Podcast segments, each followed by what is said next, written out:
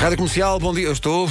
Eu não, eu não aguento a expectativa. Vai já, o cão vai já. Eu não, eu não aguento a expectativa, porque neste, neste momento vai haver aqui um, um duelo de titãs. É verdade. é. Em que Nuno Marco vai jogar o seu trunfo do Não, mas título do- atenção. da, da rubrica. Eu tenho feito títulos incríveis. eh, tenho direito a. tenho créditos. Mas eu já vi o título e eu, eu acho que vai ficar muito. Vai cuspir fogo. ficar pessoalmente ofendido. Vamos lá a ofendido. Vamos lá a isto. Vamos, Vamos a isso. Não sei se estou pronto.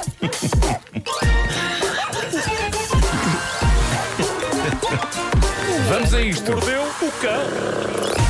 Título deste episódio: Chuvisco de narrativas reais. Não particularmente interessantes, mas também já houve pior, mas também já houve melhor. Até amanhã.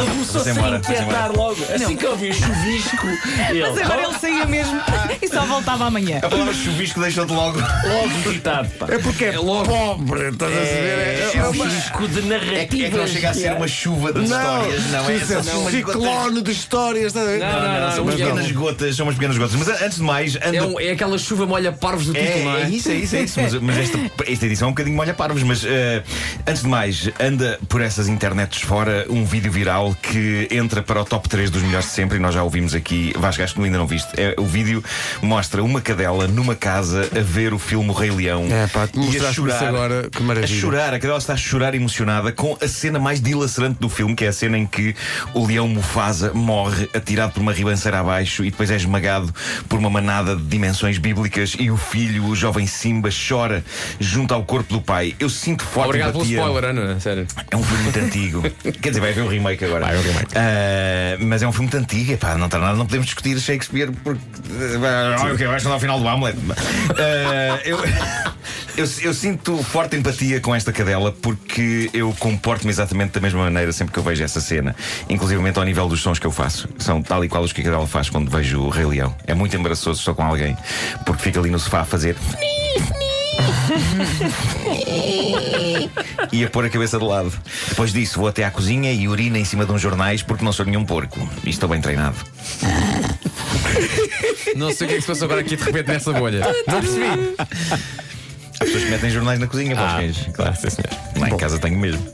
Bom, ah, da Flórida, terra onde acontecem coisas que não acontecem em mais lado nenhum, chega uma notícia que contém a mais espetacular desculpa de sempre para uma situação. Neste caso, o que se passou foi que a polícia mandou parar um carro. Lá dentro ia uma moça chamada Kanisha Posey e uma amiga. Um dos polícias sentiu cheiro a erva e decidiram então revistar o carro. E foi então que dentro da mala de Kanisha descobriram não só erva, mas também coca. Havia um saquinho com cocaína dentro. Aquilo que a jovem disse, eu acho que é material de lendas. Ela Canígia disse... e, e erva, como é possível? Sim, ela disse, e passa a citar: está um dia ventoso e certeza que voou cá para dentro Ah, pela claro. janela e caiu na minha mala. pronto. Claro, está sempre a acontecer. Então não é? Não vejo tantos sacos, só saquinhos de, de coca a voar. Eu ando sempre a limpar a mala. vento, claro, estão ensinados. claro. Mas ela merece pontos por ter tentado. Essa é daquelas desculpas que, mesmo que se desenhe na mente de uma pessoa, ela não diz, mas ela claramente entrou em modo que se lixe. Pior que isto não pode ficar. E então usou a desculpa: foi o vento. Certeza que vou cá para dentro, pela janela e caiu na minha mala.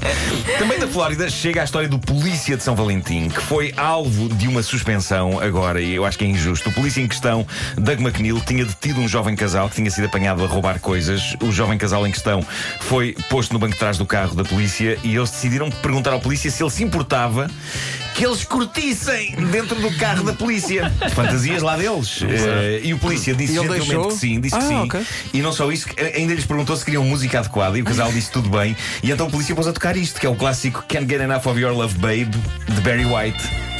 Ah, pá, isto é espetacular. E pronto, e o polícia deu uns minutos ao casal para que, ao som disto, eles estivessem à vontade. Isto é que é uma polícia ao serviço dos cidadãos. É isso, é bem incrível. E o polícia foi apanhar ar, deixou-os. Ah, ok. Eu por acaso ia perguntar se ele tinha ficado lá a ver. É isso. É por assim por outras que eu nunca poderia ser polícia, porque eu era pessoa para estar sempre a fazer isto. Bem, Não, se pode dizer que fossem serial killers. Então, e quando, e quando é? acabassem, fazia o quê? Tocavam sirene? Ah, não, não, no fim, no fim, Imagina. no fim ele, ele deixou-os fumar e tudo dentro do carro. Ah, isso, ainda lhes deu o cigarrinho para. o- Ah.